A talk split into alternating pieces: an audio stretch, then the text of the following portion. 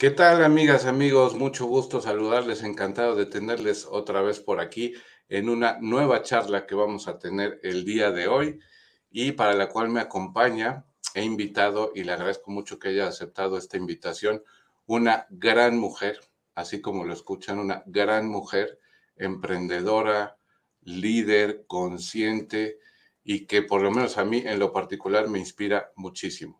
Y ya van a ver quién es y nos va a platicar precisamente de lo que hace. Y pues ya le doy paso en este momento a nuestra invitada del día de hoy, que es Gurutse 10. Hola Guru, ¿cómo estás? Hola, hola compi, hola Francisco.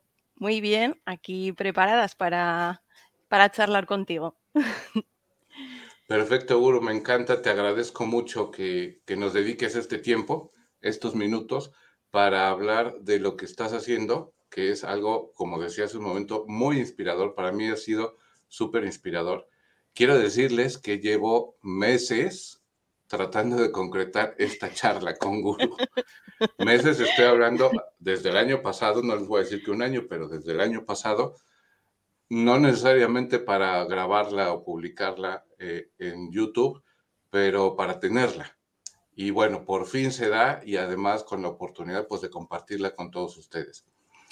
Guru, pues eh, otra vez, además de agradecerte este espacio, pues empezaría ya para entrar en materia como suelo hacerlo con, o hemos hecho en otras charlas, pidiéndote que pues a la gente que nos está viendo justamente nos digas quién es Gurutse 10. Pues Gurutse 10 es muchas cosas, ¿no? Es difícil definirlo con unas pocas, pero pues eh, una mujer eh, inquieta, que, tiene un montón de inquietudes y de curiosidad, ¿no? Siempre estoy buscadora, me podría definir como buscadora. Eh, creo que con una mochila bastante potente de vivencias mm, familiares y, un poco de, todo tipo y que ha buscado siempre la forma de poder llevar todas esas cosas denominadas negativas de la mejor manera posible, ¿no? Y está buscando, en la búsqueda de herramientas para, para poder llevar mi vida y las cosas que me van pasando de la mejor manera posible. Con eso creo que me podría definir. No, pues muy interesante, así, así de fácil se dice, así de rápido, pero, pero vaya que hay un viaje detrás.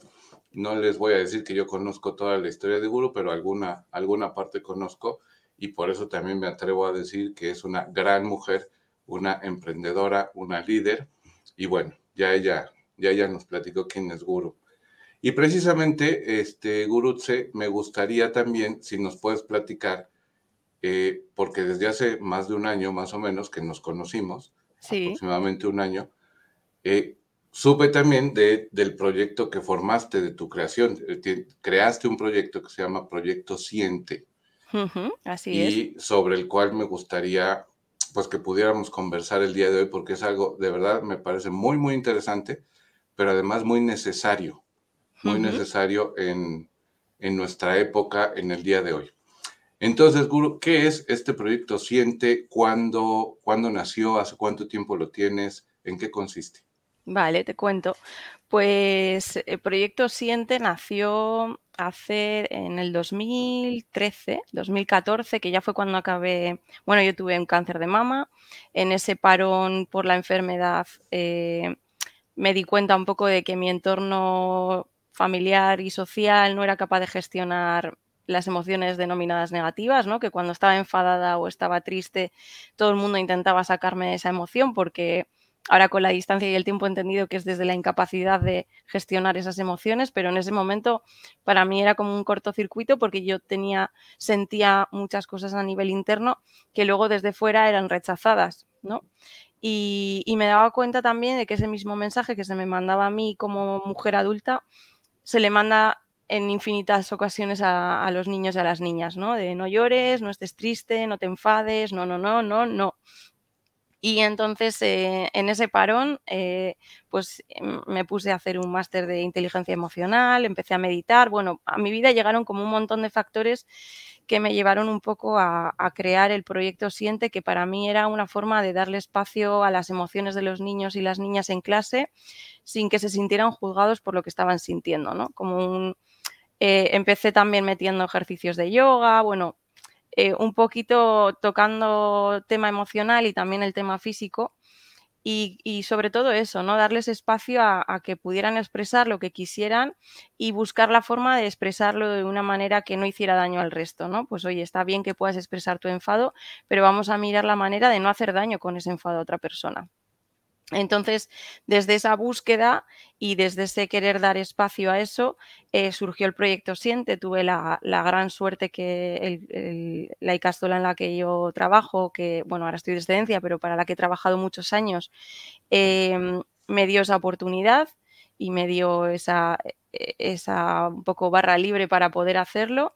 Y durante pues desde entonces, desde el 2014 hasta el año pasado que cogí excedencia, he estado desarrollando el programa. Empecé con los niños de tres años y, ya el año pasado o el anterior acabé en sexto de primaria, o sea que ha ido evolucionando porque al final empiezas eh, dando unas herramientas que según van evolucionando y avanzando los niños también necesitan otras más potentes porque ya se los queda.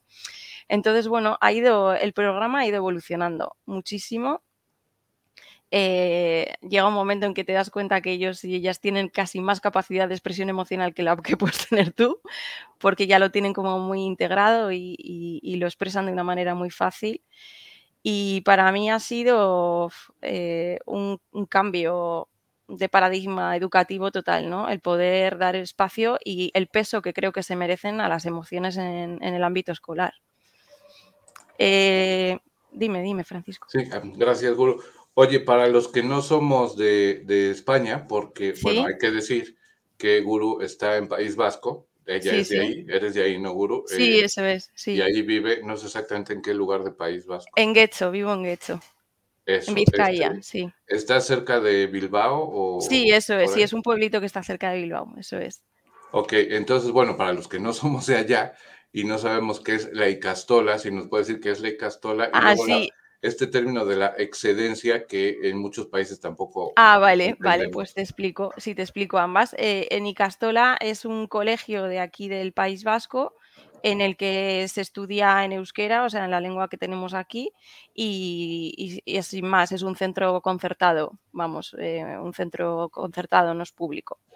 Es educación eh, es que tiene infantil, primaria y secundaria. Ah, ok. O sea, el colegio en el que yo trabajo abarca desde los 3 años hasta los 12. Eh, no, hasta los 14. Eso es, luego ya de aquí pasan al instituto. Y luego, por otro lado, la excedencia es una opción que se nos da aquí en, en, los, al menos en el colegio en el que yo trabajo, en el que te guardan el puesto de trabajo tuyo durante, en este caso en mi colegio, cinco años, tú no cobras pero dentro de cinco años puedes volver al puesto de trabajo que tenías. Entonces, em, cuando he desarrollado el programa educativo este, viendo un poco también cuáles son las necesidades de los profesores eh, en general, que es que estamos como muy hartos de, recibir teoría, pero luego nos dan muy poco, muy pocas, muy pocos recursos para poder poner esto en la práctica. Y justamente lo que yo tenía era experiencia práctica en el aula y un montón de recursos que se pueden usar dentro del aula, pues me daba como pena que solo se quedara en mi centro, ¿no? Y, decidí pedirme una excedencia precisamente para poder compartir esto en, otros colegios y en otros espacios a otros profesores y profesoras para que la gestión emocional no se quede únicamente en un punto del mapa, ¿no? sino que sea algo eh, más general y en más centros. Y es es como que según vas avanzando en el proyecto, las, vas viendo que hay necesidades ¿no? distintas. Eh, algunas de las que me he encontrado en esto ha sido, por ejemplo, que, que, tú dices, vale, desde el centro escolar se le está dando un discurso al niño y a la niña de cómo puede gestionar, de sentirse libre para hablar, de un montón de cosas que luego quizá en casa tienen un mensaje totalmente contrario a esto que estamos dando nosotros. Entonces dije, hay que incluir a las familias en la formación. Es decir, que eh, yo por un lado formo a los profesores, por otro lado, en la formación que doy, entro en el aula para que los profesores vean cómo se pone en práctica esto que yo les he estado contando durante los meses de formación. Y luego, por otro lado, se les da una, sesión formativa también a las familias para que estén al tanto de qué se está haciendo y con las mismas herramientas que se les está ofreciendo al profesorado. Y en, en el caso este también, vi conveniente que en, aquí la mayoría de los niños que van al colegio se quedan a comer en el comedor por un tema de, pues de logística, ¿no? De las familias. Entonces decía lo mismo, digo, no puede ser que desde el centro profesorado y familias estén de la mano y que luego las horas que están en el, en el comedor tengan un mensaje totalmente distinto al que se está mandando desde los dos otros ámbitos. Entonces quería como un poco abarcar a todas las personas que tienen contacto con, la, con los niños y las niñas que fuera un poco el mismo mensaje y en una línea pedagógica con sentido, ¿no? Y por eso también eh, añadí un poco la formación también al personal del comedor. Y ahora mismo estoy un poco en eso. No, pues sensacional, sensacional, Guru. Me, surge la duda, ahora que nos platicabas todo esto, ¿cómo conecta tu experiencia, que nos contaste muy al inicio, tu experiencia de vida cuando tuviste este, este diagnóstico y cómo eh, pues tu entorno, la gente de tu alrededor procuró o trató siempre con la mejor intención de apoyarte, de sostenerte, con el no llores, etcétera, etcétera, ¿no? ¿Cómo conectaste esta parte de experiencia de tu vida con los niños, con la infancia, con la educación emocional, pero para los niños? Porque yo era profesora, yo, estaba, yo trabajaba como profesora en el centro este, em, entonces estaba allí, pero como una profesora normal, o sea, quiero decir, con mi, con mi clase, tal, y, y a mí me parecía vital, quiero decir, que si yo había llegado a ese punto en el que me sentía mal por sentir una cosa y era porque ese mensaje se me había mandado desde la infancia.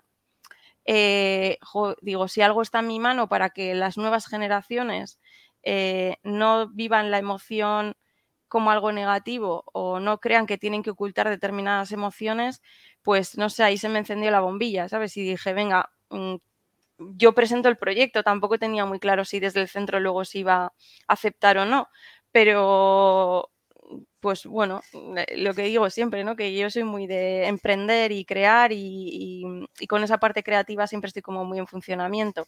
Entonces dije, pues presentarlo no pierdo nada y ya te digo que tuve la, gran suerte que desde el minuto uno eh, me han apoyado y, me han facilitado ese espacio, claro. Eh, por cierto, estoy pasando, estamos pasando aquí debajo los datos de, para que puedan, quienes estén interesados, meterse ya sea al Instagram o a la página web o a Facebook del proyecto, precisamente, e incluso un correo electrónico de contacto para que puedan conocer un poco más del proyecto, que es realmente algo muy inspirador, como les decía muy al inicio, porque, bueno, su creadora, que está aquí con nosotros, Uru, es una persona, insisto, que a mí por lo menos me inspira, me inspira mucho eh, además de emprendedora, consciente y todo esto. Aquí los vamos a estar dejando para quien, para quien quiera conectar y también en la descripción del video se los voy a dejar, así como el Instagram de Gurutse también, por si quieren pasarse por ahí. Publica continuamente, por cierto, contenidos que no, no se quedan en la imagen, que Instagram quizá fue diseñado para eso inicialmente, una imagen, pero eh, acompaña a Guru la imagen con unas reflexiones muy potentes que, se nota que te salen del alma, Guru. Eh, esta última hace unos días que publicaste de recuerdo de tu madre en aquella rampa, que estás ahí con tus hijos, entiendo. Sí, sí, sí. Este, con dos, dos de ellos, ¿no? Sí, tengo dos, sí, esos dos. Ah, con, con tus dos hijos. Y bueno, la foto es muy bonita, pero la reflexión que viene abajo y después hay otras, hay muchas otras así. Yo les invito, también vamos a poner por aquí y en la descripción los datos de, del Instagram de Guru para que la sigan porque realmente es algo que vale la pena y es, es muy, muy inspirador. Oye, Guru, y hablando de esto que decías, de, bueno, cuando desarrollaste el proyecto, lo presentaste en el, en el centro educativo donde tú estabas trabajando como cualquier otra profesora, como dices, y lo acogieron, este, te permitieron implementarlo, pero yo quiero pensar que habrá habido algún o algunos profesores y alguno, algunos padres que no habrán estado muy de acuerdo, que no les habrá gustado. Eh, ¿Cómo fue, cómo fue esta experiencia? ¿Cómo lo viviste? Y no solo, perdón, no solo en este centro, porque también les digo, se ha expandido, como nos decía hace rato, ha ido a otros, este, a otros sitios, a otras escuelas, también a implementarlo. Entonces, regularmente no nos encanta el cambio y sobre todo cuando nos metemos con estos temas de las emociones a gente un poco más tradicional, igual y no le gusta mucho. Entonces, ¿cómo, ha sido esta experiencia? Pues he de decir que en el centro en el que yo he trabajado toda mi vida y donde lo creé, eh, eh, no ha habido, por lo menos que a mí me haya llegado, eh, nadie que se haya puesto en contra de, ese curso, porque también, ¿qué pasa? Que era un espacio privado, es decir, yo entraba en el aula, la tutora estaba allí conmigo, pero yo era la que dinamizaba, o sea, la que estaba un poco haciendo los ejercicios. Entonces, en ningún momento ha habido eh, así conflicto, ¿no? Por así decirlo, porque no quisieran que se, que se hiciera. ¿Qué pasa? Que es, lo que sí que es cierto es que muchos de los recursos eh, que yo puedo plantear en el aula para que se usen, no se pueden usar solo en, el momento en el que yo entro en el aula, porque no tendrían sentido. Son recursos que yo doy a la profesora, en este caso, para que ella los tenga en clase y que si se genera un conflicto tenga por ejemplo, un recurso para poder gestionar el, conflicto, ¿no? Y sí que es verdad que en muchos casos yo me he dado cuenta que esos recursos no se han usado, que se quedan allí para cuando yo voy, pero que luego en el día a día no los usan. Eh, también en, otros centros eh, sí que es verdad que me he encontrado con, diferentes profesores y profesoras que están totalmente cerrados a esto porque lo que les ha funcionado a ellos toda la vida ha sido el grito y ahora diles tú que el grito no vale para nada, ¿no? O, que es como confrontarles con una manera, eh, tener que deshacer lo aprendido y no todo el mundo está dispuesto a cuestionarse sus propias creencias, ¿no? Y a cuestionarse que quizá lo que ha hecho durante muchos años eh, ahora mismo ya no tiene cabida en la sociedad en la que estamos. Entonces ahí confrontas. También es verdad que he aprendido yo, y eso ha sido un trabajo personal interno que para mí ha sido potente, el desapegarme del resultado. Decir, yo siempre doy lo mejor de mí en el espacio en el que estoy, aquí ahora contigo, cuando doy las formaciones con los profes, con los profes, y que no voy a poder llegar a todo el mundo de la misma manera. Entonces, habrá gente que le encante, habrá gente que le parezca una mierda y, ya está, y no puedo hacer otra cosa, ¿no? Entonces, el poderme haber aprendido estos meses o estos años que llevo ya con esto, eh, desapegarme del resultado, para mí ha sido como, uff, liberador, ¿no? Oye, yo doy lo mejor de mí y ya está, y con eso me quedo. Porque, claro, Guru, para poder llegar a los niños, bueno, tú diseñaste tu programa, lo empezaste en, el centro educativo donde estás o donde tienes la excedencia y después lo fuiste extendiendo a otros. Pero para llegar a los niños, como dices, tú estás con ellos o con cada grupo en un momento concreto. Pero después te vas y se quedan con el profesor o profesora y después se van a casa con los padres, con las madres y eh, si no hay un terreno fértil, todo esto que tuviste con ellos durante, no sé, 45 minutos, 50, una hora, lo que sea, pues corre el peligro, vamos a decir así, o el riesgo de que no germine, porque justamente en todos los demás ámbitos de su vida, el, el paradigma o el trato sigue siendo el, el, anterior. Entonces, para llegar bien a los niños, eh, se requiere antes una formación tanto a profesores como a padres, ¿no? Claro, eso es lo que hacemos, o sea, eso es lo que hago precisamente. O sea, eh, ahora mismo con la, exportación del programa ha sido que yo formo a los profesores durante 25 horas eh, y luego tengo una sesión con las familias de dos horas y media con, las, con, el personal del comedor, como te decía antes, y, también a lo que he llegado, a la conclusión que he llegado después de todos estos meses de formaciones, porque al final esto es ensayo-error, vas aprendiendo, vas viendo necesidades distintas en centros educativos distintos. Me gusta mucho flexibilizar el programa porque me gusta adaptarme a las necesidades que tiene ese centro en concreto, ¿sabes? No ir a grandes, a, a generalidades, no me gusta, me gusta ser como muy concreta con la realidad del centro. Entonces, em, en este sentido, ¿qué me he dado cuenta? Que de repente salió a la luz, pues que eh, cómo vas a gestionar la emoción de un niño o una niña si tú no eres capaz de gestionar tu propia emoción. y ahí, perdón, ahí abres, como, como dicen allá, abres un melón muy fuerte para adultos, profesores y padres, ¿no? Lo sabremos nosotros que estamos en este, en este camino, ¿no?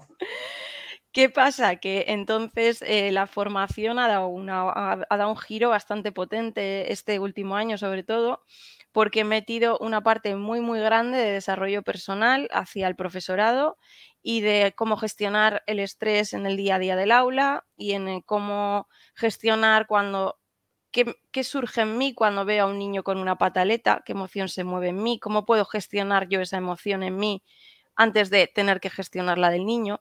Ponernos también como en el, primer plano de la gestión emocional esté todo lo que se nos mueve a nosotros cuando tocamos las emociones de los demás.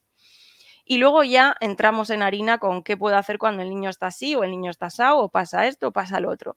Pero creo que era eh, mm, que no se podía hacer así porque no podemos gestionar las emociones de los demás y no tenemos al menos una base para poder empezar a ver cosas, ¿no? Yo siempre les digo que la cuestión aquí es empezar a poner en la luz cosas que estaban ocultas en nosotros, ¿no? Y si tú no ves qué patrón de comportamiento tienes cuando te enfadas o no sabes ni siquiera qué es lo que te dispara el enfado, difícilmente vas a poder tener una buena gestión. Y entonces les llevo pues a preguntas, eh, y bueno, pues hacemos diferentes cosas para, para poner todo eso un poco sobre la mesa y que empiecen a cuestionarse también desde dónde educan, cómo educan, eh, qué tipo de educación han tenido ellos para tener las creencias que tienen y entonces educar de esta otra manera. Mm, zarandear un poco, como diría Borja, ¿no? Eh, conciencias de vamos a cuestionarnos cosas. Y, y, ahora mismo sí que siento que ya es como un círculo que se cierra, ¿no? Que cuestionamos, nos planteamos, reflexionamos que cada persona de las que asiste a la formación probablemente se lleve una cosa totalmente distinta del curso. Eh, creo que se llevan una buena mochila de herramientas para trabajar o empezar a trabajar las emociones con los niños en, clase. Y lo mismo con las familias. Eh, antes hacía la charla totalmente dirigida a qué hacemos cuando el niño o la niña le pasa no sé qué, y ahora es como como gestiono yo cuando el niño se pilla una pataleta y está 10 minutos en el suelo llorando, ¿sabes? Eh, me parece bastante más productivo empezar por ahí. Eh, Oye, y Guru, perdón, la, ¿cómo ha sido la respuesta de padres, madres o familias en general? Porque, por cierto, también ahora me, viene la duda, en el mundo en el que vivimos hoy, que muchas veces los educadores ya son los abuelos, ¿no? Que, porque los padres tienen que trabajar ambos y, este, y muchas veces los educadores en casa terminan siendo los abuelos o hermanos mayores que a lo mejor lleven ya bastantes años. No sé si ellos también participan en tus formaciones y cuál ha sido la respuesta más allá de, porque yo quiero pensar que los que asisten, los que se anotan, pues es porque les suena, les resuena y lo quieren hacer, pero habrá muchos que no se anoten, o no sé si muchos. ¿Cómo, cómo, cómo ha sido esta respuesta? Tengo suerte también de que en el País Vasco eh, creo que a nivel pedagógico, educativo, estamos bastante avanzados. O sea, comparado con otras comunidades autónomas, em, aquí siempre estamos con innovación educativa muy presente. Entonces, claro, mi realidad no es la realidad del resto de España, por ejemplo, ¿no? O sea, porque yo sé que en otras comunidades eh, el hecho de hablar de gestión emocional en el aula está muy lejos todavía de ser una realidad. Y, claro, eh, entonces te hablo desde mis gafas y desde mi situación real de, mi día a día. La acogida es muy buena y creo que cada vez está siendo más y más y más porque es, la pandemia, si algo ha hecho, ha sido poner sobre la mesa eh, la incapacidad que tenemos para gestionar muchas cosas. Entonces, cosas a las que antes no se les daba quizá tanta importancia, habrán salido a la luz por narices y la gente no tiene recursos, entonces busca recursos desesperadamente y si te lo ofrecen desde el centro o, también en, eh, yo estoy trabajando para varios ayuntamientos también dando formaciones a familias, ¿no? Talleres a familias de manera gratuita para las familias, eh, para todas las familias del municipio, es decir, de una manera muy extensa. Y se apunta mucha gente cada vez más. O sea, mi sensación es esa, que cada vez la gente está más interesada en este tema, que hace años mm, ni, sonaba y ahora mm, se está haciendo presente, pero porque hay una necesidad mm, brutal de esto. ¿Y has visto si también, bueno, no sé si tengas información o datos, pero si también participan, insisto, abuelos, hermanos mayores o tíos, que a lo mejor a veces son quienes se encargan de los niños, ¿no? Claro, sí. Eh, de hecho, eh, yo por eso cambié el título de las charlas eh, porque escuela de padres y madres ya no es una realidad de familia, ¿no? Hoy en día las familias son mucho más diversas y, no, y creo que es importante no excluir a las familias diversas, ¿no? De diferentes tipologías. Por eso para mí el título era Escuela de Familias, porque entiendo que desde la familia engloba a los tíos, a los abuelos, a los hermanos o a quien quiera asistir para que esté al cuidado y al cargo de, los niños y de las niñas. Oye, Guru, y curiosidad, porque yo ya vi también un par de charlas que has tenido en ayuntamientos, no sé si específicamente ha sido el de Guecho o algún otro, el de Portugalete fue el último. Portugalete, te vi en dos. Esta última de Portugalete. Y sí, el otro también, fue de Portugalete, sí. Sí, este, ese era un tema que también hay que destacar porque no solo está en Gurutse, en su proyecto, en su centro educativo, ha ido a otros centros educativos y también, como nos dice, a ayuntamientos y tal, donde se conecta mucha gente. Yo lo he podido ver porque se quedan las charlas ahí en Facebook. Y bueno, Guru amablemente nos hace favor de compartirnos las ligas porque son los canales de los respectivos pues, ayuntamientos, organizaciones, que no necesariamente uno está siguiendo, ¿no? El canal del Ayuntamiento de Portugalete, aquí, ¿no? Aquí en México. Pero te pregunto, ¿ya te detienen por la calle para pedirte autógrafos o consejos? Probablemente, a lo mejor si te paseas por ahí, por tu pueblo, por Guecho, algún otro de donde has estado este, haciendo talleres y webinars, eh, digo, autógrafos suena un poco quizá broma, pero consejos, comentarios, un agradecimiento. Sí, eso sí, mira, yo y además justo he tenido un mensaje de, una chica, porque más allá de, es, es que abarco como un montón de frentes, ¿no? Pero estoy en, estoy en los ayuntamientos, estoy en coles y estoy también en una fundación eh, que trabaja con, mujeres en riesgo de exclusión y bueno, trabaja también para una entidad, para la entidad aquí de, que se llama Lambide, que es los que hacen formaciones para gente que está sin trabajo, ¿no? Parada y bueno, hacen formaciones de todo tipo y dentro de varias formaciones han metido un módulo que es gestión emocional y autocuidado, que es el que yo hago. Y hoy justo me ha escrito una de las chicas para darme las gracias, que estuve con ella en diciembre, que había conseguido mi número de teléfono, para darme las gracias porque me decía que había sido súper inspirador para ella eh, las sesiones conmigo y que y que había como encontrado un poco la luz en medio de una oscuridad en la que estaba en ese momento de no saber hacia dónde tirar, ¿no? Hicimos un ejercicio de lo que iba a ser el camino de nuestra vida de ahí en adelante con una cartulina y un collage y tal, y me dice, tengo la cartulina puesta en la pared para que no se me olvide quién soy. Hijo, ese tipo de mensajes son los que hacen que mi trabajo merezca la pena, ¿no? Que diga, jo, qué guay que llegues así a la gente, ¿no? O que, o que la gente te tenga ahí como un rayito de... Mucha gente también me dice, estás aquí como Pepito Grillo, ¿no? Con muchas cosas. De repente me viene tu imagen a la cabeza y, me acuerdo de, jo, Guru me dijo no sé qué. Y, y la verdad es que esas pequeñas cosas son las que me llenan a nivel personal y, laboral, por supuesto. Para mí es un verdadero lujo poder estar trabajando en algo que me apasiona tanto como esto. Claro, porque eh, además, Guru, este tema del manejo de las emociones en general, este, no es solo para la escuela o para los niños, mm, mm. Eh, es yo creo que una asignatura pendiente en general en el mundo y para los adultos que además ya tenemos un, toda una vida manejándolas o con unas creencias eh, o mal manejándolas, las emociones, de cierta manera, eh, y mientras mayores en edad, más difícil cambiar un poco esta manera, este, pues debe ser complicado, pero es que esto que haces, que está muy bien enfocado y muy bien concretizado para niños o profesores y familias, es que es una necesidad para pues para todo el mundo, ¿no? Para, para niños, adolescentes, adultos, para todo el mundo.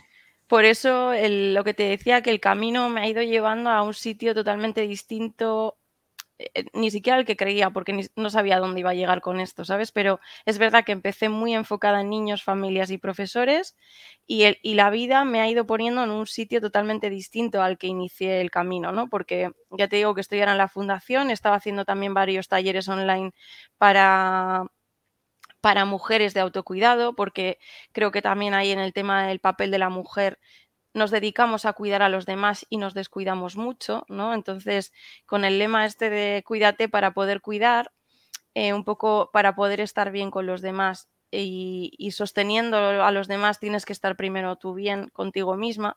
Entonces, eh, un día hablando con varias amigas me, jo, Guru, ¿por qué no haces un taller? Y dije, ah, pues, ¿por qué? ¿no?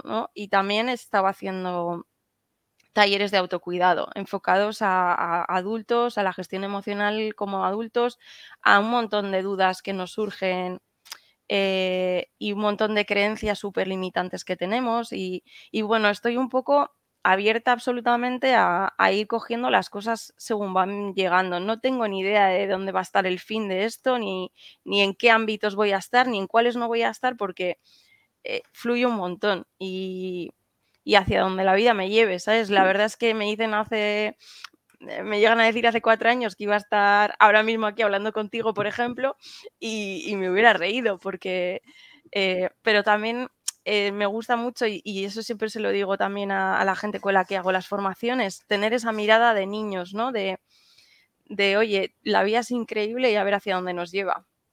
Y así me gusta vivir las cosas, ¿no? Sin expectativas y un poco con, esa mirada de niña de, de este mundo mágico que es todo lo que sucede cuando, cuando no tienes expectativas sobre lo que va a pasar.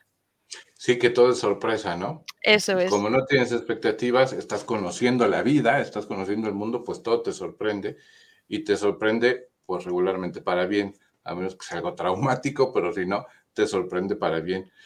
Pues este, justo aquí, Guru, que decías que quién te iba a decir hace cuatro años que ibas a estar aquí conversando eh, conmigo, conmigo y con la gente que nos escucha, porque tenemos suscriptores de España, por supuesto, de México, por supuesto, pero también de, Sudamérica.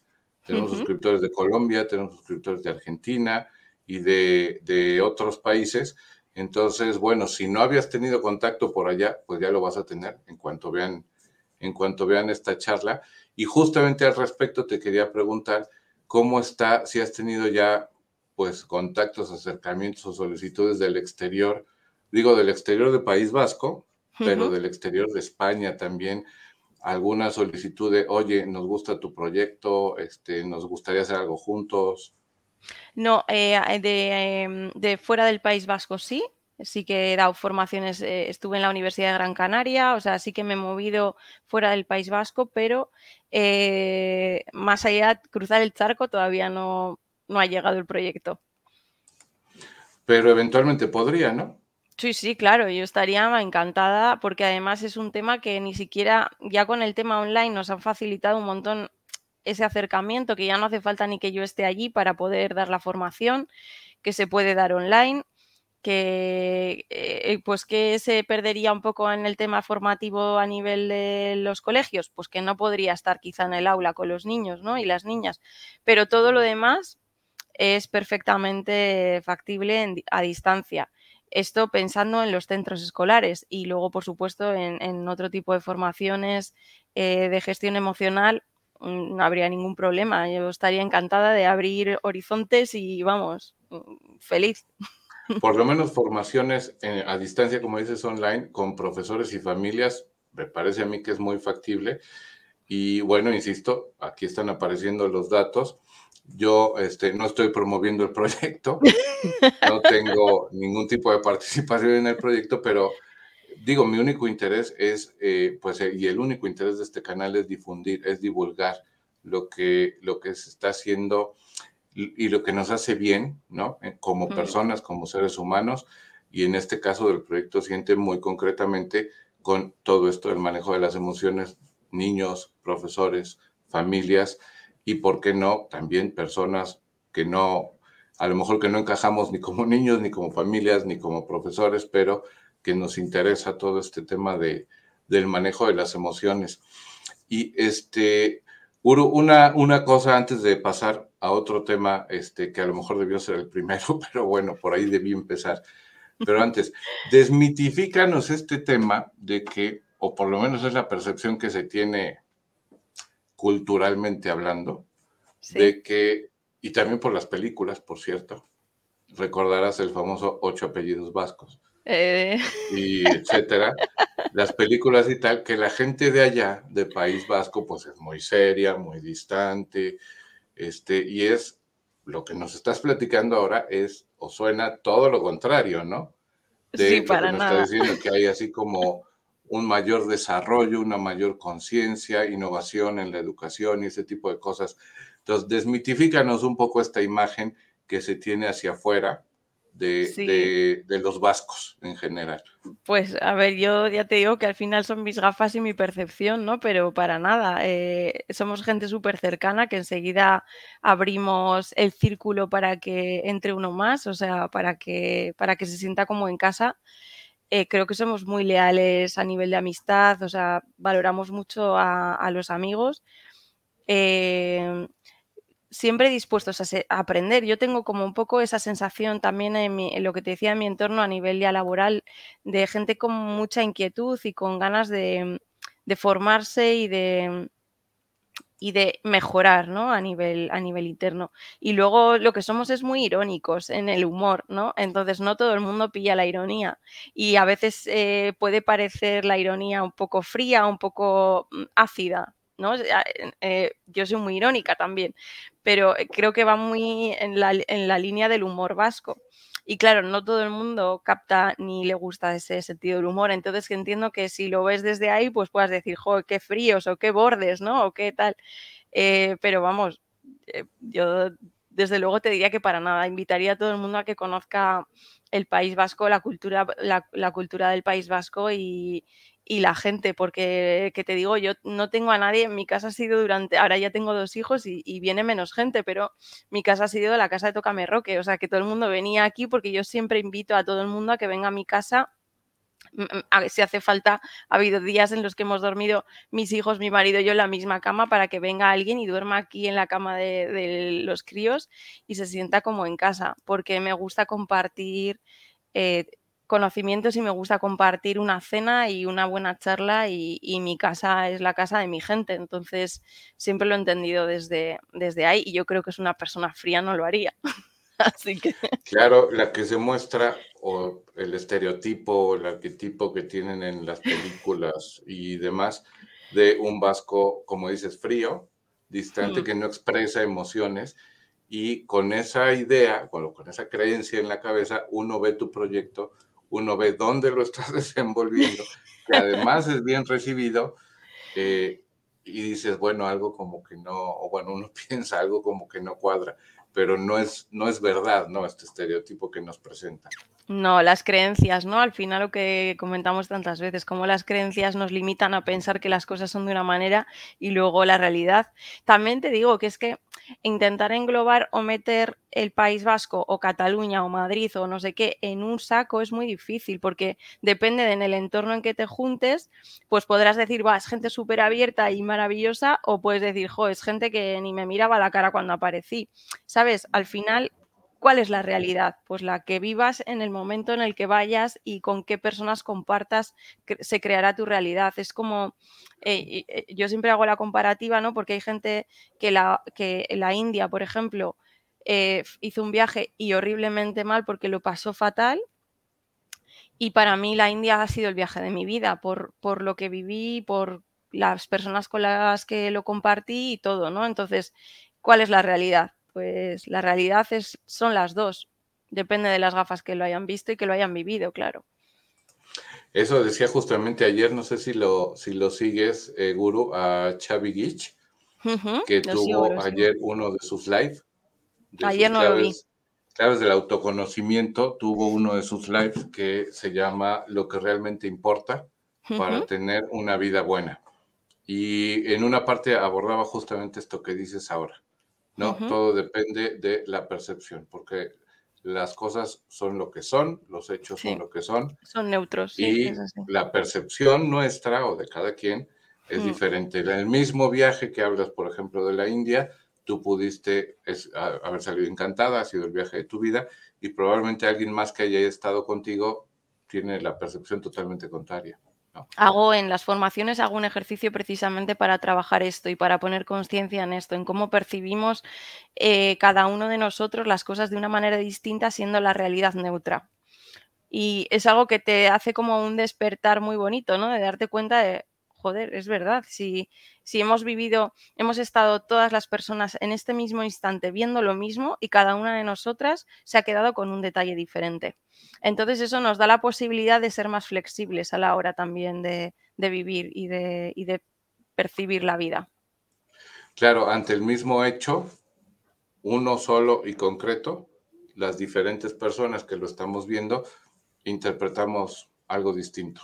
Alguna vez escuché a Valdi Figueras, que supongo que también lo conoces, que decía que somos seres, el humano es, somos seres interpretativos. Totalmente. Porque, bueno, lo que sucede, que simplemente sucede, nosotros lo interpretamos de acuerdo, como dices, a las gafas que tenemos, eh, diría Nacho Mullenberg, a nuestro, que es nuestro eneatipo, este, Mullenberg, perdón. En fin, todas estas, todas estas situaciones. Oye, Guru, este, ya, ya llevamos un, ratito y te decía que para no tanto cambiar de tema, pero para aclarar algunos, algunas cuestiones, creo que con esto debimos empezar, pero bueno, ni modo, terminamos da igual, estábamos, estábamos fluyendo. Eh, habrá gente probablemente que esté viendo este, este video que haya llegado hasta este punto y diga, bueno, ¿y qué son las emociones? ¿Y por qué es importante o dónde está el problema con las emociones? Este, ¿Por qué se le está dando tanta importancia hoy en día? Entonces, si nos puede platicar esto, ¿no? ¿Qué son? ¿Por qué se les da importancia? Etcétera. Porque vivimos en un mundo que es totalmente emocional. Todo lo que, todo lo que vivimos y, y experimentamos se experimenta a través de la emocionalidad. Es decir, em, tanto para bien como para mal, lo primero que surge con un hecho es una emoción. Hay un pensamiento, ¿no? Hay un hecho objetivo. Ese hecho objetivo tú lo interpretas de una manera y dependiendo de esa interpretación te genera una emoción o otra emoción. Eh, cuando, cuando, lo que sentimos es más o menos agradable y, y, todo fluye y todo está bien, es perfecto, pero eh, el problema aquí está que a nivel social, familiar y, cultural, en muchas ocasiones se nos ha dicho que hay determinadas cosas que no están bien sentirlas, ¿no? En el vivir, eh, por eso se le está dando ahora tanto bombo y creo que, lo tiene, ¿no? La importancia y el peso que se le está dando. Porque hemos vivido siempre desde la dualidad emocional, de lo bueno y lo malo. Eh, está bien estar alegre, ser feliz y, ser generosa, pero está mal eh, sentir envidia, eh, sentir enfado y sentir tristeza. Entonces, cuando como humanos que somos, vamos a sentir tanto unas cosas como las otras. O sea, ponernos en la tesitura de que no vamos a sentir en un momento dado de nuestra vida envidia o celos o tristeza eh, sería mm, mm, ridículo, porque lo vamos a sentir. Pero ¿qué pasa? Que cuando siempre se nos está diciendo que eso no está bien sentirlo, la tendencia va a ser a reprimirlo a reprimirlo y a intentar ocultarlo, porque claro, esto que estoy sintiendo no está bien, entonces no lo muestro, pero lo sigo sintiendo igualmente. Y cuando algo no se gestiona, no se, no se, le atiende como es debido, lo que hace es poco a poco va llenando el vaso, va llenando el vaso con gotitas y llega un momento en que se desborda.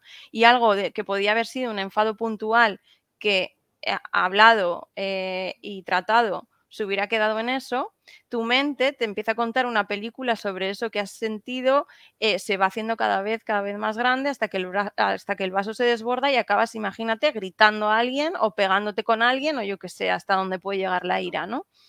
Entonces, ¿por qué es tan importante? Porque tratadas en su justa medida, lo que hacemos es que, lo primero, no hacer daño, que para mí eso ese también es la finalidad un poco esto, ¿no? De siente con libertad, pero no eres libre absolutamente para hacer lo que quieras con eso que estás sintiendo.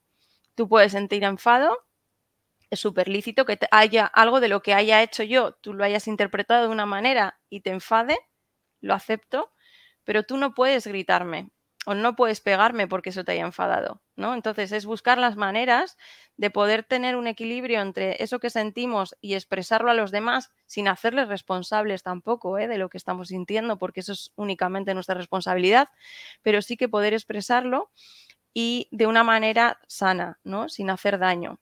Sin que... Es lo que decíamos, perdón, hace un momento, lo sí, lo que decíamos, lo que sucede o lo que hace alguien o lo que te dice alguien te puede llegar a molestar o despertar alguna emoción, ¿no?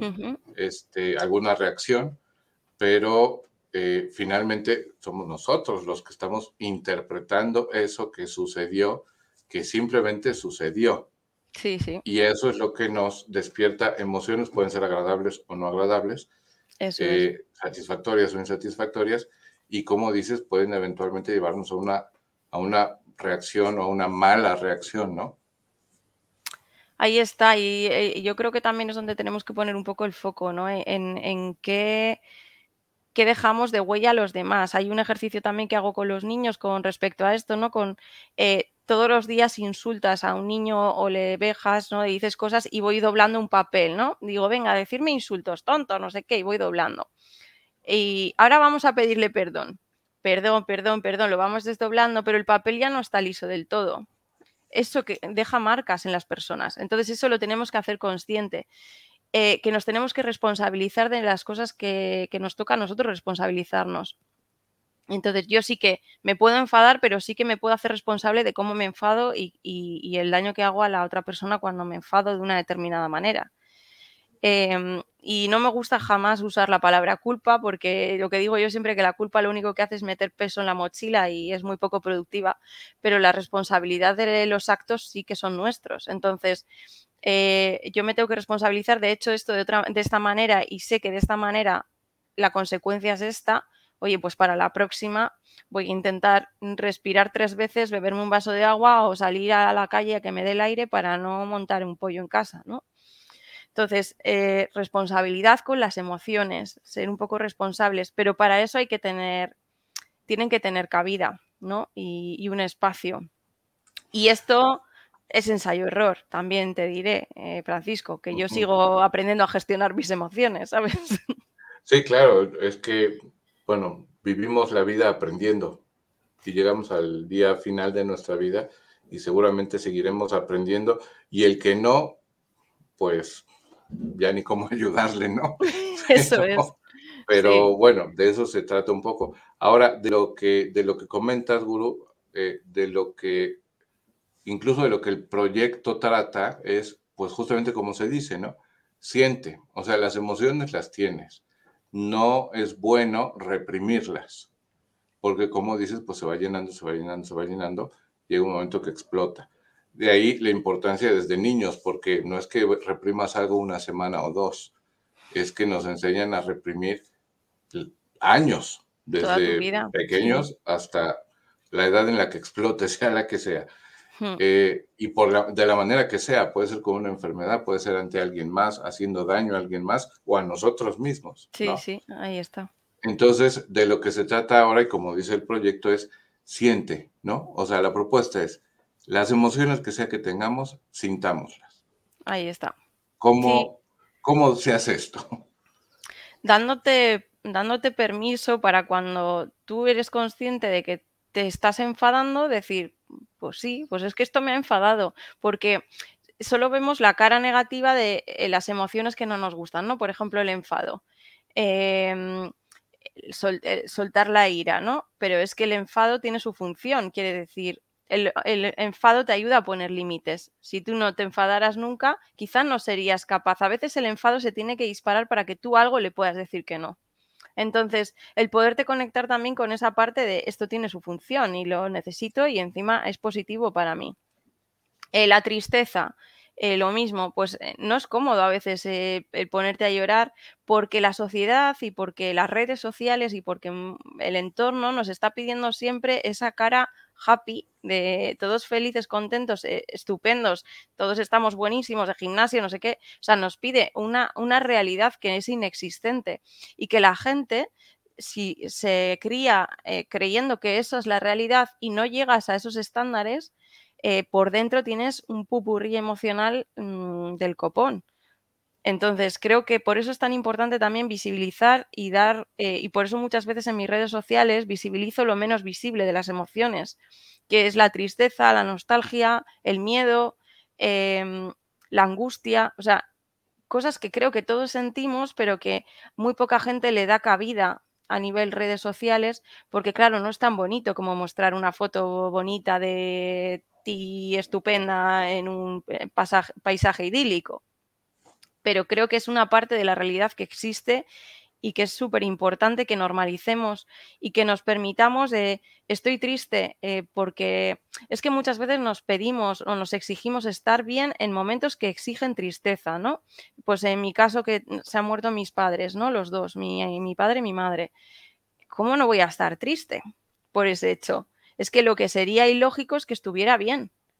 Entonces, eh, hay cosas que requieren de tristeza para curar y para poder sanar, ¿no? En cierto modo.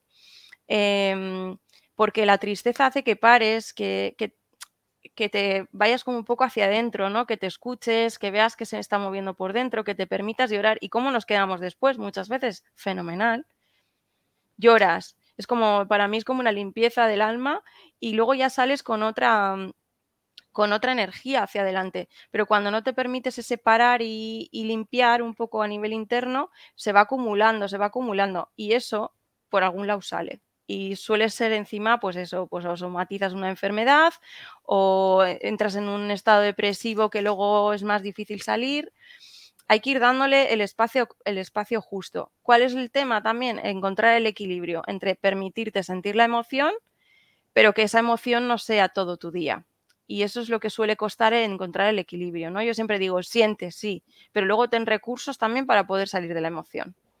Está bien que te permitas llorar un rato, un, media hora, dos horas, me da igual lo que necesites, pero que luego no, no esté todo el rato dando vueltas en tu cabeza esa emoción tampoco. El equilibrio. Eso te iba a decir justamente, la palabra mágica en la vida, ¿no? Bueno, una de las palabras mágicas en la vida, porque creo que hay varias, pero una de ellas es el equilibrio. Ni le demos tanto eh, represión, o sea, no reprimamos tanto al punto de que nunca nada sentimos, nos permitimos sentir, pero tampoco estar todo el día, eh, decimos aquí, clavados en esa, en esa emoción, sea en ese enfado, sea en esa tristeza, incluso en alguna alegría, eh, porque, bueno, no es más que una respuesta, incluso, no sé, tú sabrás más, incluso orgánica, ¿no? Porque nuestra percepción a través del cerebro y todos los mecanismos hacen que el cuerpo genere o este sí algún tipo de hormonas o algo que nos generan una emoción o que nos hacen sentir de una manera o de otra. Es interpretación, lo que hemos dicho antes, ¿no? Al final el, cerebro interpreta algo de una manera o de otra y genera una emoción u otra. Eh, siempre pongo este ejemplo, pero para entender un poco lo del tema de anclarnos, ¿no? Y porque me gusta también trabajar mucho el cambio de foco, de cómo eh, vemos la vida de una manera y cómo todos tenemos la capacidad de empezar a verla de otra manera eh, con un ejercicio que es, eh, imagínate que yo esta mañana estoy en el trabajo y discuto con una compañera y discuto y, estoy ahí todo el rato pensando, fíjate, me ha dicho esto, me ha hecho lo otro, tal, tal. Llego a mi casa con mi pareja y comparto con él esa, esa vivencia, ¿no? Y vuelvo a recrear esa emoción. Me ha dicho, me ha hecho, ta, ta, ta, ta, me enfado. Y luego mm, a la tarde he quedado para tomar un café con una amiga y vuelvo a compartir esa vivencia. Y he estado todo el día enfocada y en la energía del enfado porque mi enfoque ha estado ahí todo el rato. Y a lo largo de ese día habrán pasado un montón de cosas positivas que han pasado totalmente desapercibidas porque mi mirada estaba enfocada ahí. Me ha venido mi hijo a dar un beso, eh, me ha llamado una amiga y hemos estado echándonos una risa recordando no sé qué, eh, mi hijo me ha traído un dibujo del colegio, he hablado con mi hermano, han pasado un montón de cosas también positivas eh, y han pasado desapercibidas porque mi enfoque y mi visión estaba todo el rato en lo mismo. Entonces tenemos que tener muy en cuenta cómo nuestro cerebro rumiante que se mete en la, en la esta del hámster, como digo yo, a dar vueltas, existe para que lo podamos sacar de ahí. Pero si no nos damos cuenta que estamos ahí, es difícil que, que podamos sacarlo. Por eso lo de empezar a encender bombillas en las personas para que se den cuenta de cómo funciona la mente y cómo entramos en esos juegos. Oye, Guru, pues estaría sensacional en alguna otra ocasión, más adelante, si podemos quedar y entramos un poquito más a detalle en esto que dices, ya un poco más en, formato casi de clase, sí, sí, sí, claro. más que de conversación, porque ahí está la clave, ¿no? Eh, muchas veces en, mucho en muchos tipos de eh, cursos o webinars o formaciones se dice mucha teoría de esto y una respuesta común es, pues sí, decirlo es muy sencillo, pero a ver cómo lo hacemos. Entonces, ojalá que haya alguna oportunidad más adelante y obviamente seguiremos en contacto. Claro, ya claro. Este, pues nos preparamos algo más en formato casi de clase, no precisamente Sí, una sí. clase, Sí, pero sí, casi de clase. Y este, ya para ir terminando, Guru, dos preguntas, dos preguntas finales. La primera que se me quedó de la parte cuando hablábamos del proyecto, que seguimos poniendo aquí las, los medios de contacto. Te pregunté cu- cuál había sido la respuesta de profesores, de familias, pero no te pregunté cuál había sido la respuesta de los niños. Va, la de los niños ha sido mágica. Siempre a mí me apasionan. O sea, mi, siempre mi vocación ha estado ahí con los niños. No es verdad que ahora ya estoy como un poco dejándolos de lado porque estoy evolucionando hacia otro lado, pero me fascinan eh, porque tienen, eh, lo encajan súper bien, les gusta, además les encantaba las sesiones, o sea, luego me veían por el, por el pasillo del cole todos abrazándome, me llamaban, o sea, era como una fascinación porque la clase esa les, les apasionaba y porque era un momento que desde el juego, además, yo siempre trabajo las cosas desde, desde ese lado con ellos y con ellas, ¿no? Desde el juego, eh, que sean sesiones divertidas, eh, lo han disfrutado un montón. Y, y, mi sensación siempre, así como con los adultos quizá puedes tener dudas, de con los niños siempre ha sido una respuesta súper positiva. Porque además son transparentes, ¿no?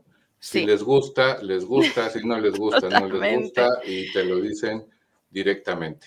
Totalmente. ¿no? O te lo hacen ver de alguna forma si no te lo dicen. Han sido mis, mis niños del primer colegio, ¿no? desde el que estoy en excedencia, han sido mis cobayas, como digo yo, porque ha sido con quienes he experimentado todo esto y quienes me han ido dando la información de, de hacia dónde y cómo. Hemos ido probando muchísimas cosas y, y, lo bueno que ha sido es que ya ha sido como algo muy específico, ya sabes qué funciona con qué edades y qué no funciona.